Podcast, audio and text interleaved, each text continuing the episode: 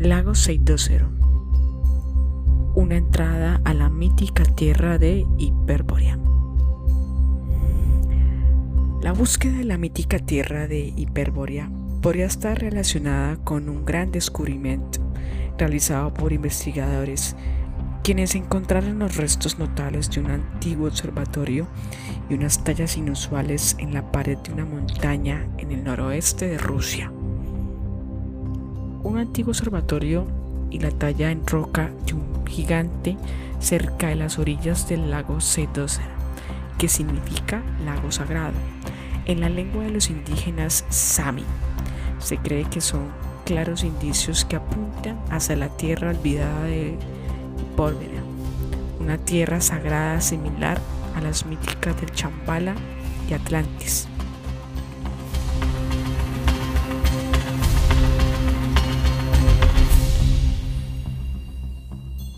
Cuiva el gigante. Se trata de una silueta colosal incrustada en el acantilado de la montaña Kuchor, que vigila el lago sagrado y también es de suponer que guardó la entrada secreta a la legendaria ciudad. De acuerdo con las creencias locales, este era un viejo mago que una vez luchó contra los Sami. Tenía su propio asistente y se enfrentó al gigante con valentía, pero sin éxito. Cuando la batalla parecía estar perdida, la gente de Sami invocó la ayuda de los dioses en un último y desesperado intento. Los dioses respondieron y enviaron los rayos de fuego hacia el gigante que chocó contra las montañas y se incineró. La huella del cuerpo del gigante caído es visible aún hoy en día en la roca, en el pico más alto de la tundra.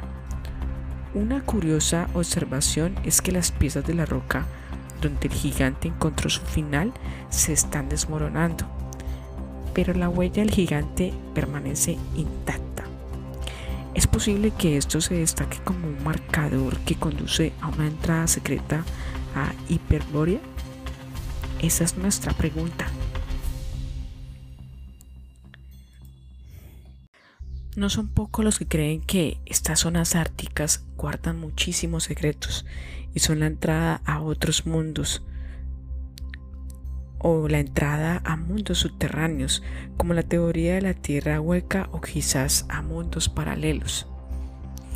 Este lago está situado en la tundra del Cero, en la cola en Rusia, y tiene como tal características físicas una altitud de 180 metros sobre el nivel del mar y con una longitud que va de 1.5 a 2,5 kilómetros y 8 kilómetros de ancho desembocando el río el Marachak.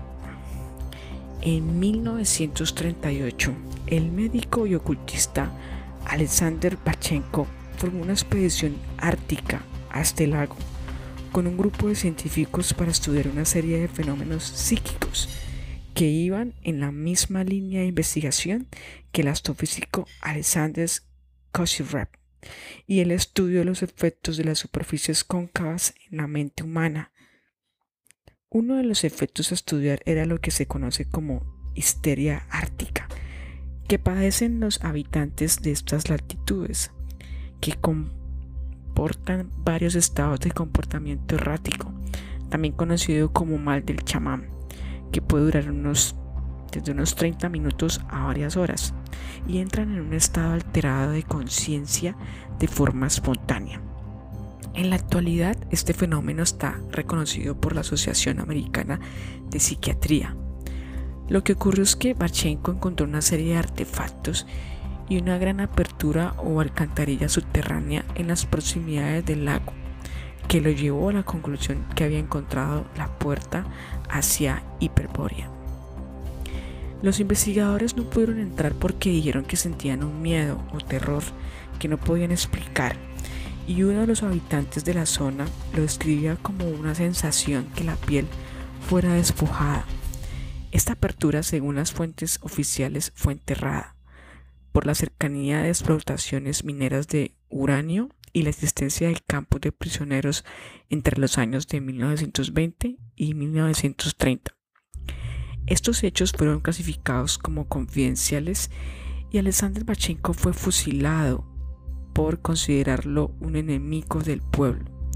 Y no fue el único fusilado. Oficialmente también fusilaron a todos los miembros de la expedición. Uno de los opositores de Bachenko, que estuvo involucrado en, la misma expedición, fue el geólogo Alexander Firstman, quien influyó para que todos fueran fusilados. Al final, el objetivo de, de este fue diseñar armas psicotrónicas a partir de los objetos encontrados y seguir avanzando en alterar la mente y usarla como arma. Y oficialmente la expedición era para encontrar fuentes de uranio para ser explotadas. Alexander Bachenko antes de la expedición ya investigaba el efecto de las superficies cóncavas en la mente. Se fijó que las coronas de los monarcas, como los gorros de papeles y otros sombreros de personalidades, tenían una forma común, tenían una forma ovoide, y esta forma podría influir en la mente de quien lo llevaba, y los materiales de construcción también influían. Esto es haga de cuenta como las coronas que ustedes ven de los papas, que son así altas, a esos que se está refiriendo este señor. Él se dispuso a diseñar un casco con materiales metálicos para influir en la mente y provocar estados alterados de conciencia. Desgraciadamente, el material de investigación de Pachenko fue clasificado y solo se encuentran pistas muy vagas al respecto. Recordemos que los iglus y tiendas de los nativos del Ártico son cúpulas y esta forma cóncava influye en la mente de los nativos y esto les provocaría una visión y conexión más cósmica y universal.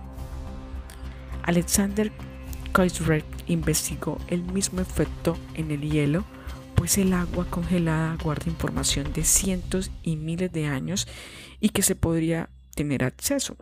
Experimentando con este tipo de construcciones y como el hielo tiene, el hielo tiene un efecto espejo, lo reforzaría aún más. En el año de 1997 se intentó rescatar los pasos de esta expedición a través del doctor en filosofía Valery Jemin, donde se hicieron nuevos descubrimientos y se volvieron a hacer otras expediciones en 1998 y 2001, con especialistas en geofísica, buceadores para explorar el fondo del lago y también algunos exploradores con capacidades psíquicas. Valery Jemin murió y no se conocieron las nuevas evidencias, así que nuevamente se ocultó lo que hay ahí. Aquí vamos a hablar sobre una de las declaraciones que Valery Dimin eh, compartió sobre lo que él vio. Así que preste mucho cuidado, mucha atención. Una maravillosa imagen surgió ante nosotros cuando finalmente obtuvimos los datos procesados, dice Valery Dimin. La longitud total del perfil de georradiolación del lago Sendócero es de 2 kilómetros y conduce desde el glaciar Relito hasta el pie del monte de Ninchur. Por lo tanto, desde la perspectiva de la geología, nadie puede hasta ahora explicar cómo tal paso subterráneo que conduce hacia la montaña fue formado en rocas locales, donde no se supone que existen cuevas. El vasto hueco bajo el glaciar puede representar un barranco cástico. Sin embargo, bajo el fondo del lago claramente vimos no un barranco, pero una verdadera cueva subterránea con suelo de piedra y techo. Por lo tanto, el doble fondo del lago 620 ya no es una leyenda. Ahora, otra zona interesante, también explorada por Bachenko y Demin, en los alrededores del lago 620 es algo que se llama Luyabru, un volcán extinto y deteriorado que en su lengua sami se traduce como montaña en lago tempestuoso. El lugar donde está situado es una zona cóncava de lava de 550 kilómetros cuadrados que se eleva por encima de la tundra a mil metros de encima del nivel del mar.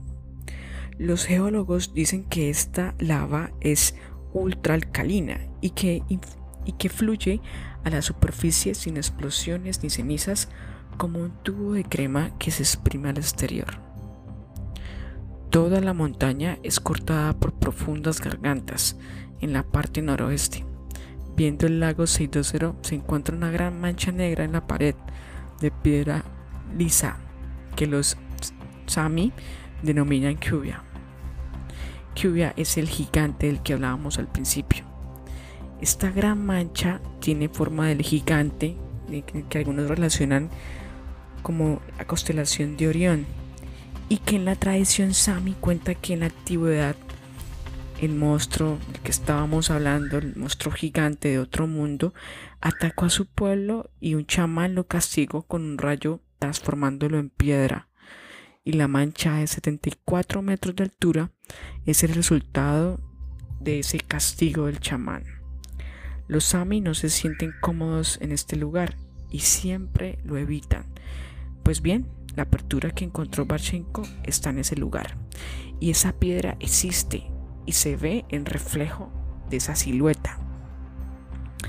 El lago 620 tiene un sinfín de relatos intrigantes, tanto de avistamientos ovnis como apariciones e incluso historias sobre el Yeti y contactos con otras entidades, además de ser considerado por los Sami como lugar sagrado, que en la actualidad se ha convertido en uno de los lugares de peregrinación en los entusiastas de fenómenos extraños, pero no piensen que es un lugar de fácil acceso. Se ha de estar en forma para llegar a ese lugar y tienes que llevar unos guías muy expertos, pues tiene un acceso complicado y la climatología del lugar no es nada fácil.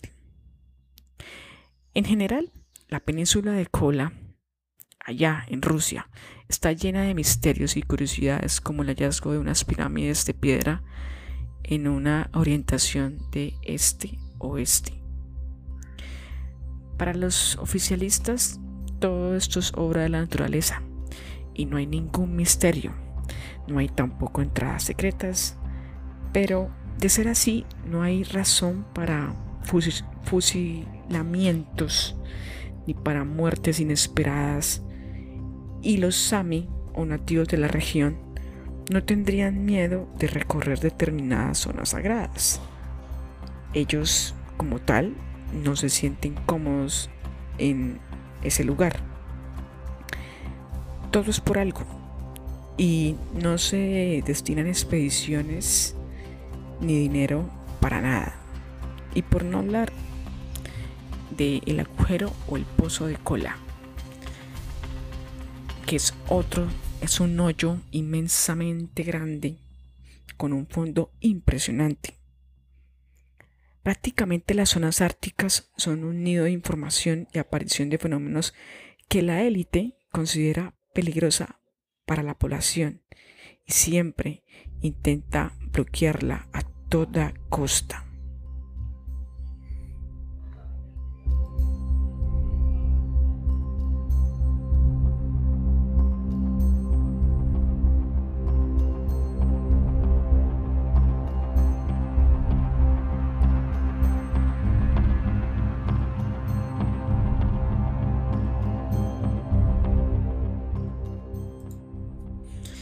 Nuestro planeta Tierra tiene muchísimos lugares misteriosos, llenos de mitos, llenos de miles de leyendas a lo largo de miles y eones de años.